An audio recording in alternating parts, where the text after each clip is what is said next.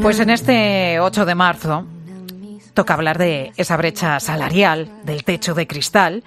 Bueno, son varias las razones por las que todavía en este 2023 las mujeres tenemos en general peores condiciones en el trabajo que los hombres. Ellos ganan casi un 21% más, según los últimos datos del Instituto Nacional de Estadística, que fija el sueldo medio de los varones en 2.276 euros al mes y el de las mujeres en 1.883.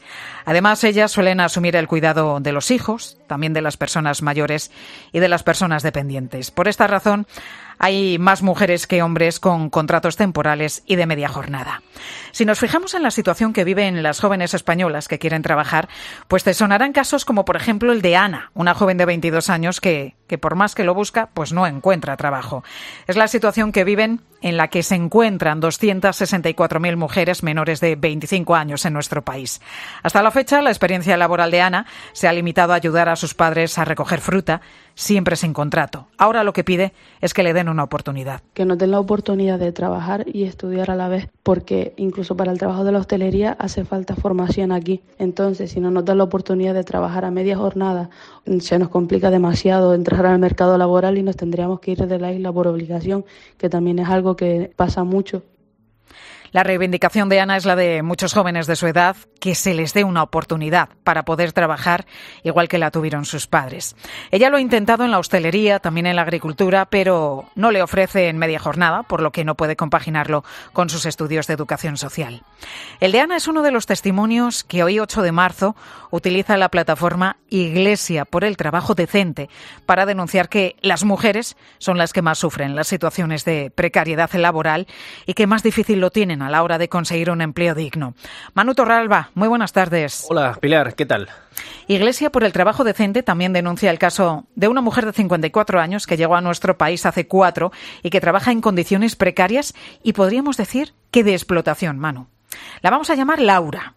Esta es su historia, pero podría ser la de otras muchas mujeres migrantes que llegan a España en busca de una vida mejor. Sí, no vamos a dar el nombre real de Laura porque su situación, laboralmente hablando, es crítica.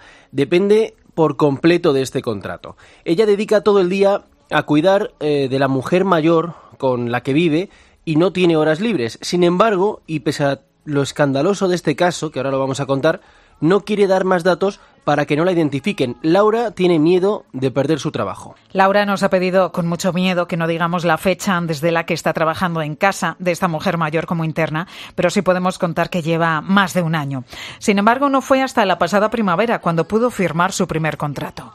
Bueno, un contrato que dice que Laura tiene que trabajar 40 horas semanales cuidando a esta señora. Sin embargo, ese horario Pilar nunca se ha cumplido, siempre ha estado con ella mínimo de 8 de la mañana a 11 de la noche, un total de 15 horas al día, sin tiempo libre en toda la jornada para comer o para descansar. ¿Qué pasó? Pues que Laura cometió un error que es mucho más habitual de lo que puede pensarse, no leer detenidamente el contrato. Por eso desconocía cuántas eran las horas que tenía que trabajar al día. Esto fue así hasta hace solo unas pocas semanas, cuando el médico le dio la baja por unas molestias en la rodilla y también en los hombros. Desde que se reincorporó, Laura tiene que aguantar un abuso más en esta casa en la que trabaja. Si bien su trabajo por contrato es exclusivamente cuidar de esta mujer, ahora, además, Pilar, le piden que haga las labores del hogar. Pues gracias, Manu, por acercarnos la historia de Laura. Gracias a ti, Pilar. Y hay un testimonio más que quiero que oigas, el de Edna, una joven tinerfeña de 22 años que llegó a Madrid hace casi cinco años. Llevo desde que llegué a Madrid pues compartiendo piso siempre y ahora mismo estoy solo con tres compañeras de piso. En torno a mediados de junio finalicé la carrera. En ese momento quería empezar a trabajar y en tener pues experiencia laboral, ya fuese de mi carrera o en otros ámbitos. Entré de dependiente en una tienda de Fuencarral y estuve seis meses trabajando ahí hasta diciembre. La tienda en la que trabajaba Edna vendía productos de cosmética. Allí todas las dependientas eran mujeres y los jefes hombres, algo que le hizo reflexionar.